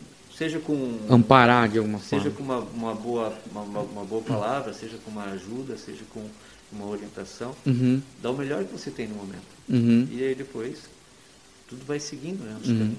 Mas do dessa desse diagnóstico ali que vocês receberam da de específico da eu não vou saber falar o nome da doença Xeroderma? XP. XP vamos lá XP do, do diagnóstico que você recebeu da X, do, do- da XP do XP da X, do, do XP do xeroderma P ponto é, para frente, é, eu imagino que a tua vida mudou violentamente, né? Nesse sentido de a, a tua luta por conseguir que, a, que ela tivesse essas, esses amparos legais, as correrias de hospital e tudo mais, esse isolar a casa. É que tudo passa por uma reformulação, né? Quando tu, quando tu, tu começa a tua vida, né? É, tu imagina casa, família, cachorro, a cerca branca, que nem era Os gatos. os gatos, né? quem ela quer agora. Mas beleza. Mas tu imagina tudo, tu constrói um cenário no teu imaginário. Sim. E aí de repente. Tá. Não posso ir num parque, não posso jogar um vôlei, não posso jogar um futebol, não pode ir junto, tem um churrasco no meio de semana, tem isso, tem aquilo, tudo isso foi tirado. De Praia. uma, de uma certa forma, né? Ponto. A gente se adaptou. Não somos menos felizes por isso. Uhum. Né? A gente continua igual. Até porque a felicidade não está nessas A coisas. cidade não Né? está nisso. Né? Que nem agora a gente estava vindo para cá, tinha uma, uma fila no parquinho lá do, da Beira Rio, na, na- Nossa, você e outra fala. fila no outro parque aqui embaixo. Aham. Mas tu não tem nem ideia. O cara ir para pagar, para ficar. eu Não vejo nexo nisso. Nem eu, cara. Mas, Eu passo ali buscar essa aqui mas tudo bem, estão felizes ali, beleza, é o que, é o que vale, né? né? Tá oportunizando essa felicidade para eles, tranquilo, né? Só que pra gente isso foi um balde de água fria Imagina. para algumas coisas. Não é tão prazeroso viver essas situações, sabe? Mas Uhum. para outras, né? Para outras coisas, nós somos muito família. Uhum. a Percebo gente isso. é muito junto, né? Percebo isso. E, e tem pessoas que gostam da gente do jeito que a gente é. Aham. né? Chato, que nem eu sou. Né? Beleza, o pessoal fala que eu sou chato, eu falo, não, eu sei que eu sou chato. Aham. Né? Ponto. Mas vão gostar de mim do meu jeito, vão gostar dela do jeito dela. Uhum. E a gente sempre tentou fazer isso melhor para ela. Quando a gente andava de ônibus, até então, né? Agora a gente, graças a Deus, a minha mãe comprou um carro. Esse carro que a gente está aqui hoje é da, é da minha mãe. Ela comprou o carro e a gente, tudo que precisa, a gente anda com o carro. Uhum. Mas quando o pessoal andava de ônibus para ela, ficava olhando, a gente sempre ensinou ela. Não deixa ninguém te intimidar. Ela olhava para as pessoas e falava assim, você quer saber o que, que eu tenho? Você está curioso? Quer saber o quanto? Eu tenho uma doença que não pode pegar só, eu posso ficar com essas pintinhas aqui. É, isso que eu tenho aqui no nariz é um câncer de pele. A pessoa virava para o lado e não olhava mais. Porque o povo é curioso. A Sara se diverte com o negócio. Eu não lembrava disso, mas eu sei que eu sempre fui bem Entende? direta com essas coisas. Mas dessa situação eu não lembrava. O povo é curioso, Uhum. tem curiosidade pela ignorância, pelo desconhecido. Uhum. Ponto. Você sabe o que é o desconhecido? A partir desse momento, então, você toca a tua vida e tu agrega mais esse valor para você. Uhum. É que assim, não tem como chamar atenção uma pessoa pintada, de óculos escuros, roupa preta, chapéu, bem. bem espalhafatosa, assim, bem perua, quase. assim, é, tipo, tem um forte, assim, quando eu ando na rua. Chama atenção, sabe? Chama atenção por Miudinha. natureza. Uma menininha de 1,60. 54. Um... de 1,54. Respeita o nosso sentimento. Chama. Chama- Eu tentei dar uma valorizada, Sara? Você se entregou. Eu tentei te fazer crescer um pouco. Chama atenção. Chama atenção. Não tem, não tem o que fazer. Sim. Mas é também a forma como. O que, que você faz a partir disso, entendeu? A partir disso você aprendeu, você respeita, você. Agora tu Sim. para de encarar a pessoa, porque também não tem necessidade também de ficar encarando, né? Você- Depende. a- a- Com a- com a Maria, você sente que acontece isso também? Ou menos? Sim. Sim. No início tudo é bonito, né? Ah, era pequenininha, muito É, fofinha. é igual, ah, vamos fazer uma, uma comparação. Um animalzinho, todo animalzinho filhote é muito bonitinho, né? muito fofinho, muito, né? Depois que cresce, às vezes você fala, ah, esse cachorro não ficou tão bonito assim. Chuva. né? Beleza. A mesma coisa com a criança. né? Não estou comparando criança, longe, porque eu prefiro é, muitas e muitas vezes a, o ser humano.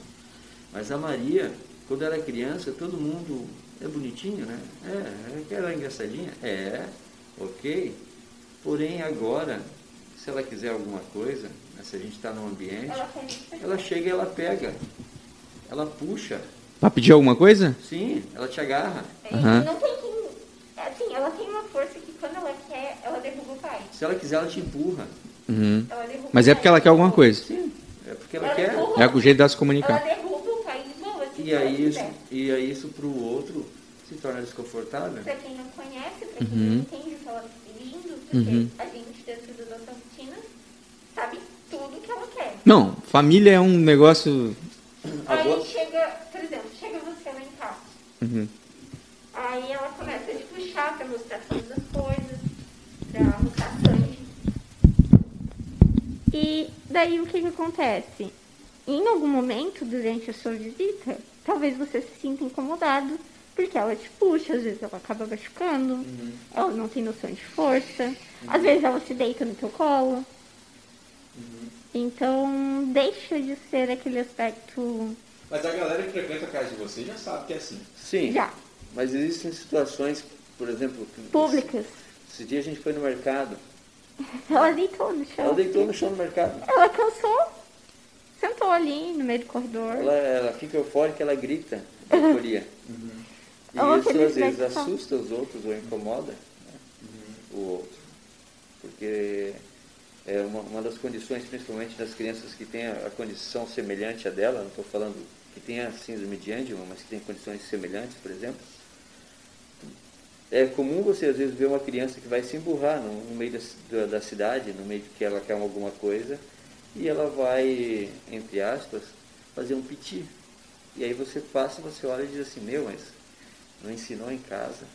Olha só a criança mal Isso é educada, né?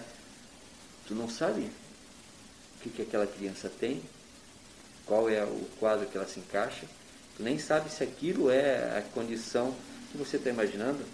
Se coloca no lugar do outro. E às vezes não é visível, como tem pessoas que às vezes são cadeirantes, como É verdade. é, são atrofiados, fala? Tem atrofia Então, muscular, tem síndromes né, que ocasionam isso, então Uhum. tem, tem todas essas condições. Tem coisa que é visível. É, no caso da Maria, é, só é visível se você convive com Se se ela. relacionar. Se se relacionar, mas assim, se você só passar por ela, Aham. aí você olha uma menina de 16 anos sentada no mercado, porque cansou de ficar em pé. Uhum. As pessoas ficam O que esse olhando. adolescente está fazendo no meio do corredor? Até esses dias, estava dando aula, o pessoal perguntou assim, ô professor, tem filhas? Eu falei, tenho, tenho. Tem uma menina de 16 anos, a idade de vocês. Aí os meninos já ficaram todos eufóricos, né? Aham. Eu falei assim, ó, só que desculpa, tá? Não é porque vocês não merecem, vocês merecem, mas vocês não são para ela. Aí eles ficaram assim, ô professor, o que, que é isso? Eu falei, não, minha filha é uma menina especial. Aí eles, ah, tá, entendi, entendi, entendi, entendi. Aí eu falei, ah, tá. Eu falei, não, mas ela é bonita, olha aqui, ó. É, ó, né? mas é, é, é a condição, porque ela é uma menina bonita. Uhum. Não, e assim, ela adora agora maquiagem, pintar unha. A gente se diverte. Uhum. imagina, imagina. Você usa ela de modelo ou não? Dá pra tua... Não funciona muito. Ela fica irritada depois do terceiro saco de roupa. Aí ela pega a roupa, sai pra fazer as coisas dela e acabou. Entendi. Deixa eu falar, fazer uma pergunta perto dela aqui agora. É, para aproveitar aqui que a gente entrou nesse ensejo do, do, do brechó. Mas eu, primeiro eu quero dizer assim, eu também fico irritadão assim depois da terceira troca de roupa. Pouca gente não fica.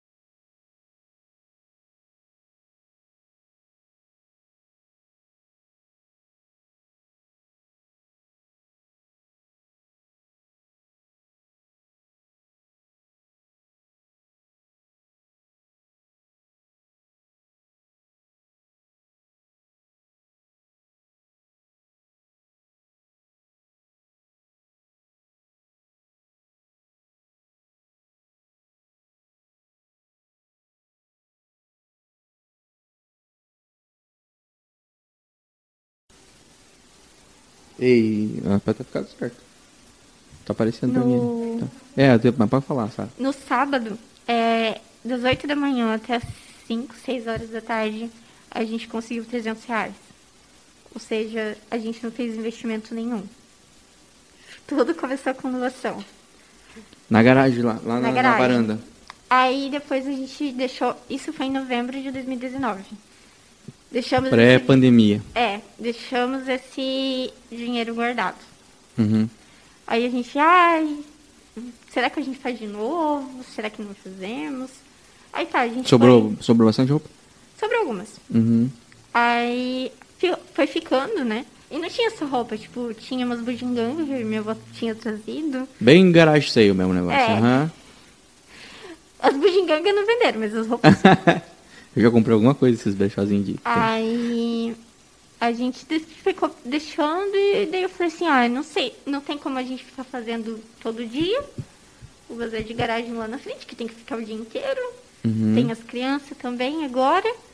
Eu falei assim, ah, mãe, eu vou vender online. Comecei. Aí peguei um outro perfil que eu tinha feito, que eu ilustrava, né? Não sabia disso. Tá, tá guardadinho lá, tá arquivado no Instagram. Uhum. Aí peguei esse perfil, mudei o arroba, comecei a publicar foto lá. Dia 26 de fevereiro de 2000 e... 20. É, não, isso foi em 2021. O que, o que aconteceu foi... em- Não foi em 2019, foi em novembro de 2020. E- desculpa, Uhum. novembro de 2020. Aí a gente, eu comecei a postar dia 26 de fevereiro e fui mantendo. Aí depois a gente conseguiu vender algumas peças. Aí fui garimpando de outros brechós, assim, quando eles faziam promoção. Depois a gente entrou em busca de fornecedor. E agora a gente é, meio que dividiu aquele quarto grandão. E no lugar da piscina a gente fez um tampo. Uhum. E daí a gente tá fazendo a loja ali por enquanto. Entendi. Aí ó, em cima aqui da, da, da bancada fica as roupas de frio que dá para dobrar. E daí a gente conseguiu também, com esse investimento que não, não teve, é, comprar arara, Uhum. é, manequim e outra arara e provador E os cabides, trem. e tudo. Uhum. E vai muito cabide. Vai, nossa, a gente já teve, já Vai- teve brechó já. Vai muito cabide. Deu certo, Ilana?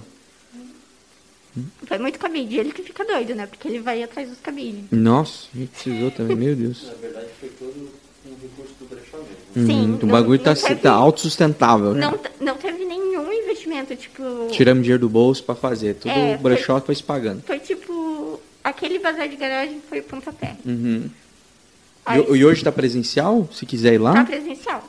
Que eu vejo as lives de vez em quando, aparece lá a pra mim a gente faz- notificaçãozinha. Antigamente, antes da minha cirurgia, eu tava fazendo duas lives semanais. Uhum. Mas eu percebi que a gente tava perdendo um pouco de qualidade, porque dividiu o público. Uhum. E também a gente não conseguia achar tanta roupa para duas lives semanais. Sim, sim. Uhum. Então a gente passou só para uma. Vamos, estamos presentes na segunda-feira, é, sete horas da noite. Toda segunda, sete da noite, tem live. Como é o nome do brechó? Brechó de rosas. Brechó de Rosas. Por que esse nome? Ok. É, é outra história também. A gente lá em casa, desde que a gente se, desde que eu me entendo por gente, nós somos devotas de Santa Terezinha. Uhum. Que é da comunidade de vocês, inclusive. Sim. E a gente se apaixonou por ela na minha primeira comunhão. E a gente foi mantendo isso, né? E rosas sempre foi algo que eu e minha mãe gostamos muito. Uhum. Coincidentemente, dizem que toda vez que Santa Terezinha tem de uma graça, alguém te dá uma rosa. Uhum. Então a gente trouxe Santa Terezinha como padroeira do brechó e rosas porque a gente gosta Simboliza muito de isso. Uhum. flores, né? Simboliza. Que louco, que louco. Pô, complexo pra caramba a explicação do negócio. Podia ser só, não, a gente gosta de rosas. Não, mas tem todo um significado por trás. Não, é parte do naming, né? e, os, e os colarzinhos, os colares começaram a fazer agora. Sim. Mas um é tipo mês. miçanga? O que, que é? A gente trabalha com miçangas, aqueles cristalzinhos Tipo esse. Isso aí você que fez? Não, esse aqui foi minha mãe. Mas Toda, é, mas é na linha dessa linha. toda a confecção é da minha mãe. Esse aqui Uhum. foi o modelo novo que ela testou hoje. Que eu dei a sugestão pra ela de fazer com nome. É... Meio vivário o negócio, porque dá pra colocar mais coisas e Sim. pingentezinhos e tal. Aí Bem na linha da gente- Vivar. Pra quem não tá enxergando aí, talvez na câmera, mas é bem na pegada da. É, e daí a gente também trabalha com pedras naturais, né? Que são lindas, maravilhosas. Uhum. E temos de todos os valores. A gente está no Mercado Livre. Ah, que legal. no Instagram agora, também no Facebook. Forte no e-commerce agora, Sara. É como Maria de Lua. Maria De Lua. de Lua. É, porque nossa Maria é de Lua. faz sentido, faz sentido. Então, arroba brechó de rosas brechó.d.rosas. e arroba Maria de Lua. Maria.d. de Lua. É, Ponto Lua. Lua. Per- Perfeito. Então, ó, se vocês também não con- conseguirem achar, vai lá no Instagram, arroba Sara do Nascimento. Tem ponto também? Tem. Sara.do.nascimento. É isso? O Instagram não colabora comigo quando eu quero. Não, nem comigo, cara. Aí tem que colocar o ponto ali pra ficar o nome que eu Ó, quero. meu Instagram é senão- arroba bem em comum, mas era pra ser só em comum. Bem comum é só o Instagram mesmo, porque a galera vai usando os nomes. Aí você vai ver o nome original que você queria, tem. Nunca Sim. publicaram nada, faz 25 anos já. Desde que lançaram o Instagram. Mas é, faz parte. Então, se for no teu, acha também. Sim. Consegue. Você tem bastante seguidor, né, meu? É, a gente conseguiu. Eu consegui alguns depois da vaquinha. Hum. Essa última vaquinha deu um, deu um, foi um fenômeno o negócio, né? Você, você tinha noção que, que ia alcançar tão rápido assim, que ia chegar Não. em gente tão. Olha, é, foi uma decisão assim que. difícil de tomar. Eu não queria ter chegado a fazer vaquinha. É, eu. Geralmente esses processos são pelo SUS, mas devido à pandemia, numa situação normal isso ocorreria muito rápido, já que era um carcinoma espinocelular. Tava, cresceu muito rápido em um mês e já estava me impedindo de tomar água, de dormir direito, porque incomodava. Tava, eu tava tipo um unicórniozinho, sabe? Tava com chifrinho aqui. Uhum, uhum. Aí, pelo SUS, não tinha previsão porque não, as cirurgias não estavam sendo feitas, né? Sim, as, as seletivas chamavam. né? Aí o meu médico falou que ia ficar em torno de uns 15 mil a primeira. Pra fazer aqui? É. É. Aí ele falou assim, por alto, né? Sem, sem consultar anestesista, patologista, hospital.